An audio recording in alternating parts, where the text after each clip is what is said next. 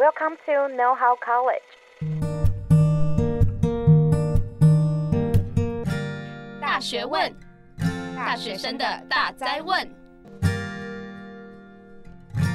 那我跟惠子讲这个小故事，就是我三月初的时候跟朋友一起去石门水库玩，因为听说那边应该很漂亮。好，因为我我上网看的时候看照片，我都觉得很漂亮。对，然后后来我到石门水库的时候。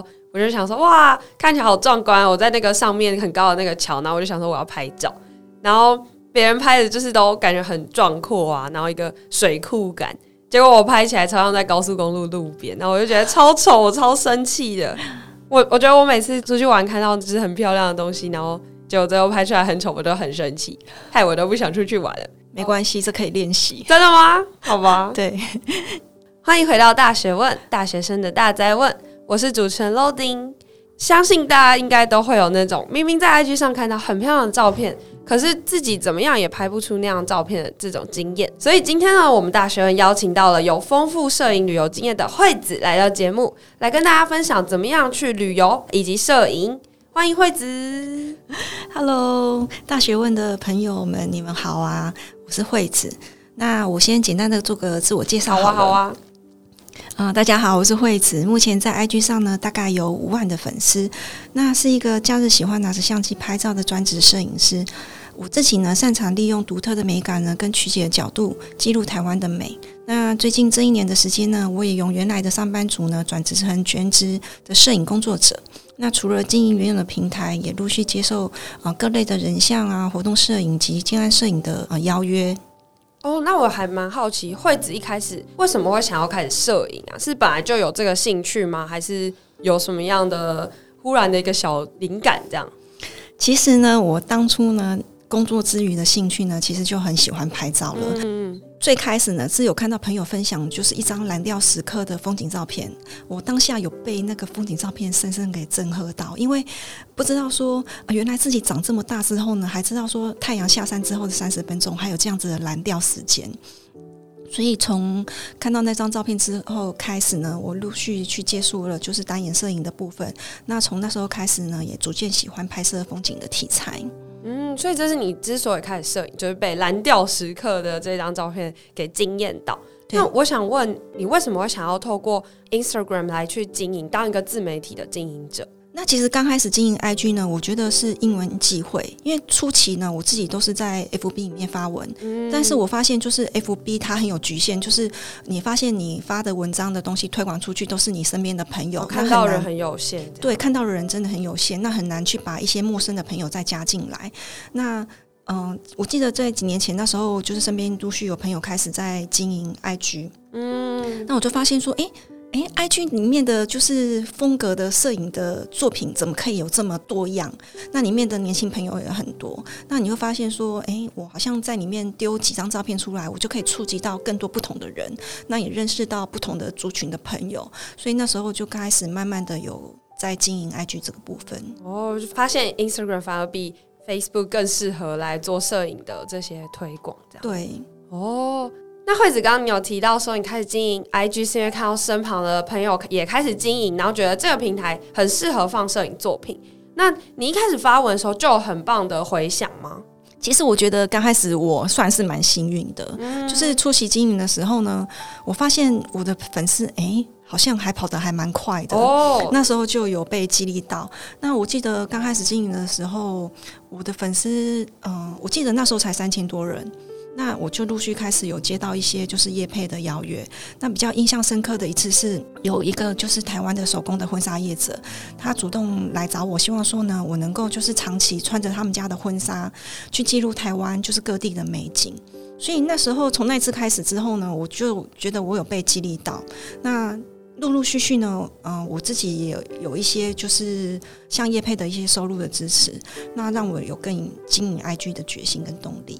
我觉得超级棒的，我也想要穿婚纱去很多地方走，这超级梦幻的，真的。哎、欸，那你刚刚有提到说你也在台湾的很多地方都有留下你的足迹，那我想要问，从这些的旅游当中，你有获得什么样比较特别的体验，或者是什么样的能力吗？那其实我觉得，就是借由旅行摄影呢，让我觉得我的适应能力呢变得比较快。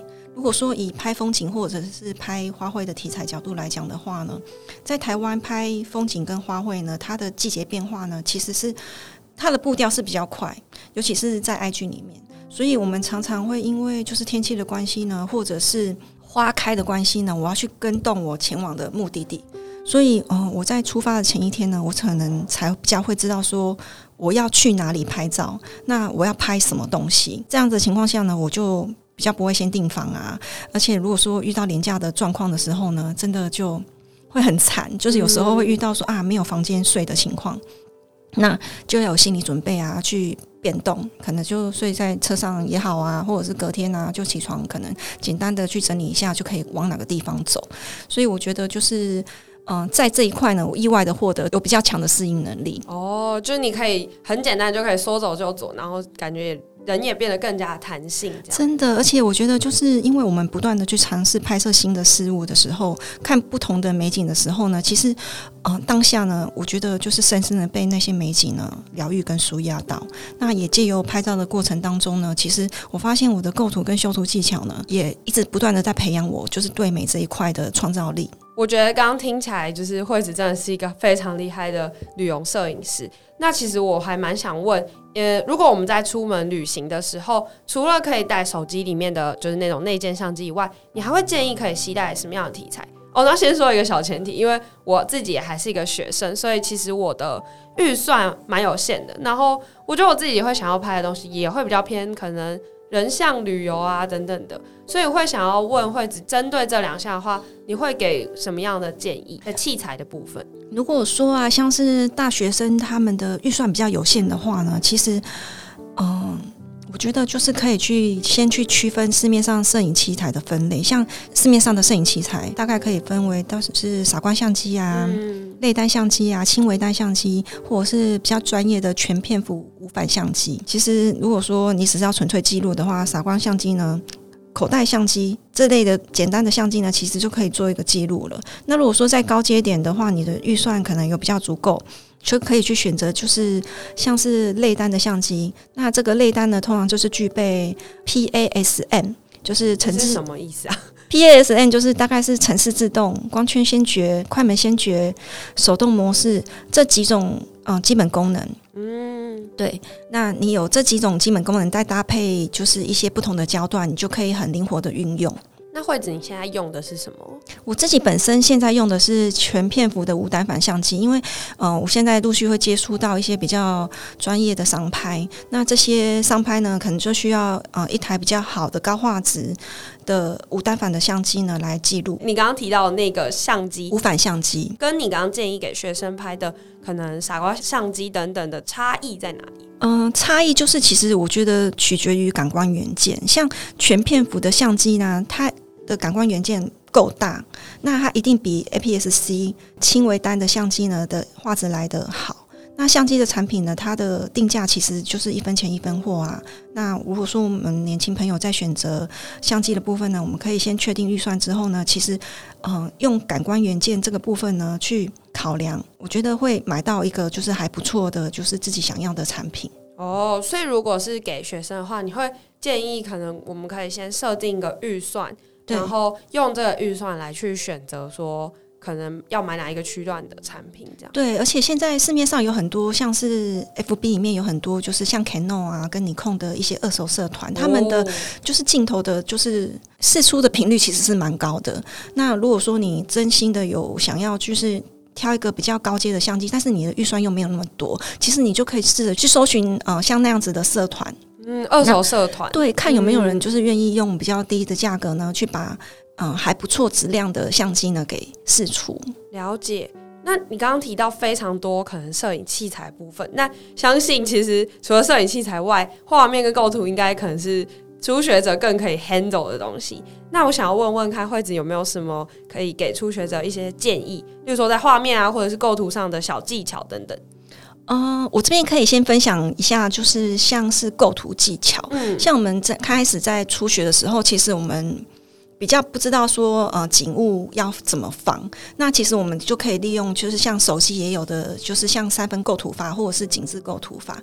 那呃像我自己的相机啊，我就会把相机的那个观景窗的那个景致线呢，直接设在上面。应该不是说观景窗啊，就是我的呃我在看相机的那个荧幕，哦、对我会直接把它把那个景致设在上面。那我就会注意，比如说我现在要拍一栋大楼。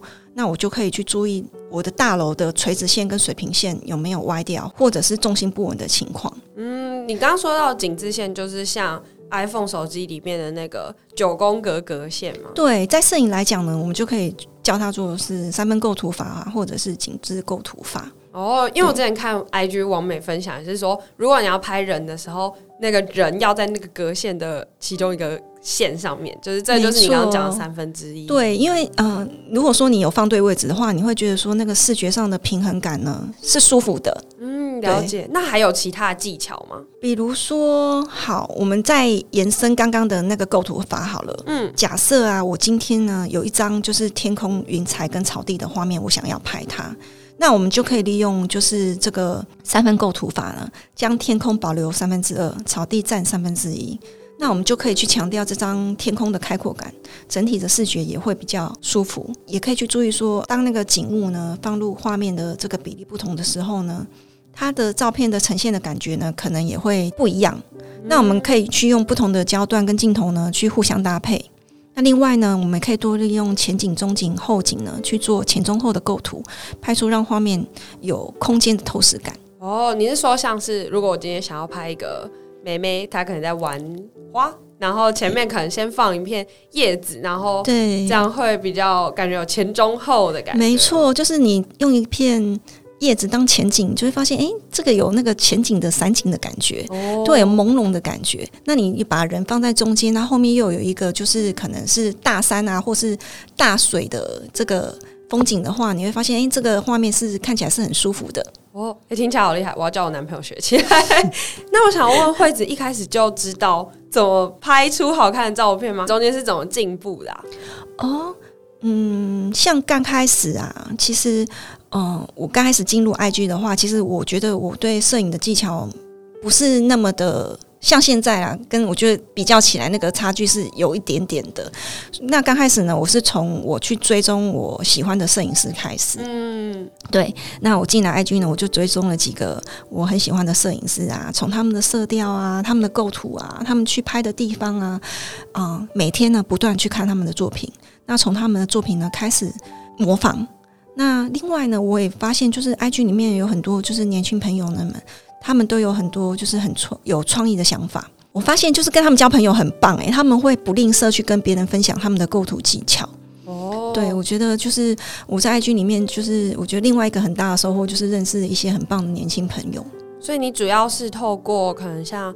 呃，IG 的其他摄影师来去作为你的学习资源，这样对，真的。那你还有其他可能会一起摄影的社群朋友们吗？就例如说，你们会有什么 FB 社团之类的吗？嗯，以我自己来讲，我我觉得我自己的摄影朋友可能就是会比较固定，嗯。对，那出去，因为 IG 可能大家有追踪你嘛，那有时候在路上会被认出来，嗯、那你也大概会知道说，你喜欢摄影的朋友大概会有哪几个，那就很自然而然的，就是有缘分的话，就可以凑在一起拍照。哦，好酷哦！刚刚提到说，可能有一些固定拍照的摄影朋友，那我会想要问，就是你们感觉会知道说什么时候要拍什么？你是从哪边得知这些消息的？哦，当然也还是 IG，呃，就也是看到其他人去拍，对，因为 IG 里面太多人去分享，就是即时的景点了。嗯、那其实，在 FB 里面呢，有很多的社团去分享，像是花见台湾赏花情报社团啊，嗯、呃，像是即时花况情报社团啊，台湾秘境啊，秘境再报，或者是风景即时的社团。有空呢，我都会去搜寻社团，去找看看大家最近呢有没有就是一些新的题材可以拍摄。嗯，你刚刚讲到花，其实我想到花，我就会想到春天，就感觉花卉应该是春天必拍的题材。那惠子，你你拍了这么多的呃景点啊，可不可以跟我们的听众朋友推荐一下不同季节有什么样必拍的东西？哦，台湾真的是一个很丰富、四季分明的一个宝岛。那我觉得，就是台湾每一年每一个月呢，都会有很多的主题可以拍。像是嗯。以冬天来讲的话，每年的十二月到一月呢，其实是比较有机会会下雪的。那一堆你就会看到 IG 很多人会去拉拉山啊、太平山啊、合欢山去追雪。那其实像十二月到一月呢，只要是在零度以下，而且水汽足够的状况之下呢，其实就很有机会会下雪哦。嗯，哦，那除了冬天，就是刚刚讲到的是雪景。那如果是可能春夏之际呢？因为我之前有跟我阿姆去拍照，然后他还蛮喜欢拍萤火虫的。哦，现在刚好是萤火虫的季节。哦，真的吗？真的问对了，好巧。对，因为像三月底一直到六月开始呢，其实是台湾的萤火虫的旺季。嗯。呃，萤火虫呢，通常就是它出现的时间呢，就是在大概是晚上的六点到八点这时间，它的活跃程度呢是最旺盛的，因为它交配嘛。哦，对，那我们在就是比较呃有水源的地方，或者是呃台湾有很多地方有刻意去培育萤火虫，那。你在这些地方等待的时候呢，萤火虫呢就会有成群的状态。比如说像北部的青铜车站啊，嗯、这个地方它是日式时期的，就是矿场的员工宿舍。那这边呢有很多的木造平房跟昭和老街的感觉。那你就可以在平溪青铜车站里面拍到一个就是有铁轨啊，或者是有火车带萤火虫的画面。我天啊，又想就觉得好漂亮，非常梦幻。嗯。其实萤火虫也会让我想到星星。那我相信蛮多人的摄影主题也都会跟星空啊、银河有关。那我其实自己有一个印象蛮深刻的体验，就是我那时候跟大学朋友去呃绿岛玩，然后绿岛晚上的路其实是没有路灯的，所以就完全没有光害。那个时候我用肉眼看星空，就非常的震撼。那我会想要问惠子有没有有拍过什么样难忘的星空啊、银河之类的照片？哦。像五到九月的夏天呢，其实就是银河的季节。那我自己也呢也非常喜欢拍银河。你说的绿岛呢，我去年也有去过，哦、我发现那边的银河真的晚上好美哦。啊、就是只要太阳一下山，你就发现那个银河只要你你只要在没有太大的光害的情况之下，你就可以肉眼就可以很清晰的看见银河。然后你只要找到对的地方，因为绿岛又都是海嘛，对对，很容易就可以拍到就是海边很浪漫的人啊，搭配银河的画面。嗯我那时候是走在山中间，然后发现银河就跟那个山的棱线直接连在一起，我就觉得超级棒。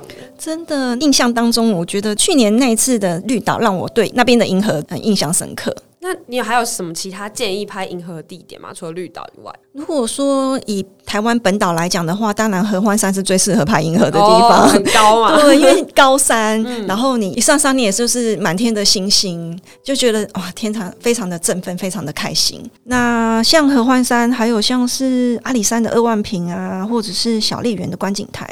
或者是台中的三仙台这几个地方呢，它都可以是晚上。如果说没有很云很多的状况之下呢，你就可以很清楚的看到银河。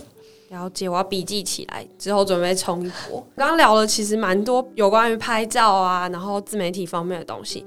那现在其实也蛮多听众朋友跟我们说，他会蛮想要走走看，可能经营自媒体或者是一些比较呃旅游摄影这这方面的产业。那惠子，你一路走过来，会想要问问看你有没有给想要经营自媒体啊，或者是也想要投入这一行的观众朋友一些建议？其实，嗯、呃，我陆续会有一些就是比较年轻的朋友们，他们对于就是我的收入很好奇。嗯、那我会觉得说，哇，天哪，你就是当个网红啊，然后拍个照片啊，接一场活动，你就可以赚这么多的钱。那其实大家会就是很心动。那其实我觉得，以我自己来讲啊，我觉得给年轻人的建议是。就是可以先想想看自己的初衷是什么，先不要以收入为目的。那以我自己来讲的话，我发现，嗯、呃，我的初衷呢，其实就是看到很漂亮的风景跟美的事物的感动。哦，对，因为我每次拍到就是很漂亮的照片啊，或者是看到很漂亮的景色的时候呢，其实我就会就是深深的被他们疗愈到。那陆续呢，呃，借由就是 IG 这个平台呢，我会把这份感动呢，借由照片跟影片呢，传送给身边的朋友。偶尔呢，我会收到一些私讯，看到一些朋友跟我说：“诶，你这张照片是怎么拍的？”他看到这张照片好喜欢哦，或者是说他看我分享哪个景点啊，他们隔天马上就冲了。然后我就会觉得说：“诶，还蛮开心的，因为自己就是拍的东西，因为可能还拍的还蛮漂亮的嘛，那有被大家关注到，所以大家会吸引到他们，让他们也想去那个地方走走。那当下呢，其实我都会特别的开心。”有点像你的照片变成大家的旅游圣经那种感觉。对，就觉得就是还蛮荣幸的，嗯、所以我就觉得说，哎、欸，有时候就是先不要去管这个收入有多少，那你先去关注到，就是你自己去想看看，就是什么事情会让你就是会一直很开心的，嗯、那你就会有动力持续去做下去。我觉得经营的初心很重要。那对，其实大家应该都知道，自媒体的经营还蛮不容易的。那有一些听众朋友其实也现在可能遇到了一些瓶颈。那如果惠子想要给这些人一些建议，可不可以分享一下自己有没有过去遇到挫折啊？是怎么样再爬起来的这种经验？其实挫折一定是会有，因为刚开始一定是粉丝是由少累积到多嘛。嗯、那刚开始少的时候，其实你很想要努力的时候，一定会有一些不同族群的人去用异样的眼光看你。嗯，那像刚开始，我觉得我那时候粉丝的量还不够多，那我自己就很疯摄影啊、拍照这一块，那时候很喜欢被拍啊，嗯嗯，那也很喜欢去拍一些就是不同地方的风景，那就会有一些不同的声音，比如说那些声音是。像是可能会觉得说你很爱玩啊，oh. 或者是说你是特别想红吗？为什么跑点要跑得这么的勤快？嗯、就是你还没有家庭要兼顾吗？就是会有类似像这样子的声音，所以刚开始其实是会有一些些的挫折的。可是当你就是很清楚的知道说，就是你自己想要的是什么的时候，其实这个东西其实对你来讲，就是我就觉得好像也没有太大的影响我。我觉得到中期最。多的影响的时候，是我发现我好像没有在进步了，或者是我有一段时间可能就是已经停滞了。我会对自己的就是那种状态性状态会比较慌，嗯，对，尤其是呃有时候我们去拍像拍风景，可能每年一年四季可能拍的地方大致上就是固定的，嗯，那几个地方。当你就是可能今年或者是明年或者是后年，你拍同样的地方，可是你拍出来的东西可能就跟你以前。没有差很多，或者是说你在修图技巧上，你会发现说，哎，奇怪，怎么修来修去，好像怎么就是那样子？风景的角度好像就是那几个固定的角度，你发现你没有在新的创意，你会发现，哎，那种感觉是很紧张的。嗯、所以我反而是对这一块我会比较担心。那另外，大家可能会。比较在乎的就是 IG 的演算法，我觉得就是演算法一直在调整。对，以前我发现就是我还没有到一万粉的时候，我的就是触及率很容易上去。你可能反而还没有用现在的可能一半的力气去发一张照片。你就发现，诶，那时候发的照片可以一下子触及到两三万的粉丝，可以一下子就可能有一两千的赞。可是现在没有办法了，你算法的关系，就是如果说你没有靠互动，或者是你没有去用广告之类的，对广告的方式去经营的话，你会发现，诶，天哪，为什么我的触及率会那么差？嗯、你就会开始对自己怀疑啊。然后可能，尤其是我们有在专职经营嘛，哦、那压力就来了。对，真的，如果说是有接到业配的话，我就会发现，天哪，我超对不起厂商的。对，明明就是我可能用了很多的力量去拍个这样子的照片出来，成果却没有预期想象的好，当下的心情是有很大程度的落差。嗯，那是什么样的动力来让你克服这些挫折还有落差？其实就是不断的去调整自己的心情，嗯、我觉得心情是自己要顾好的，就是很重要的一部分。另外就是我会试着去回想我经营 IG 的初衷，就如刚刚所讲的，哦、对，为什么我喜欢拍照这件事情？对，我有没有办法再持续这份热忱去走，就是曾经可能我走过的地方，然后再重拾那份快乐。了解，谢谢惠子整个真性情的分享。那我们稍微总结一下今天的节目。今天我们邀请到的惠子是一位呃摄影旅游师。那他一开始会想要从事摄影旅游，是因为他看到了朋友分享的蓝调时光，被这张照片给惊艳到。那中间呢，他也跟我们分享了摄影小白可以用什么样的器材来去拍照，可以用什么样的技巧。那以及也分享了他经营自媒体的一些心路历程。那非常谢谢惠子。其实相信大家听完以后都觉得就是啊，我也好想要去拍照，我也好想要拍出好看的照片。那如果大家有看惠子的 IG 的话，其实会发现她的照片风格是非常的梦幻，那也是大家都会希望说，我自己的版面要出现一样的照片。那如果你没有专业的相机的话，其实找专业的摄影师也是一个很好的选择哦。今天的大学问帮大家争取到了一个人像优惠的活动，如果你到惠子的 IG 私讯预约，并且呢注明自己是大学问的听众，你就可以享有写真拍照八折的优惠。那原价是一个小时两千，你可以八折的话就是一个小时一千六，然后最低的预约是两个小时。那我们非常谢谢惠子来大学问的节目，耶，谢谢。那我们今天的节目就到这边，大家拜拜，拜拜。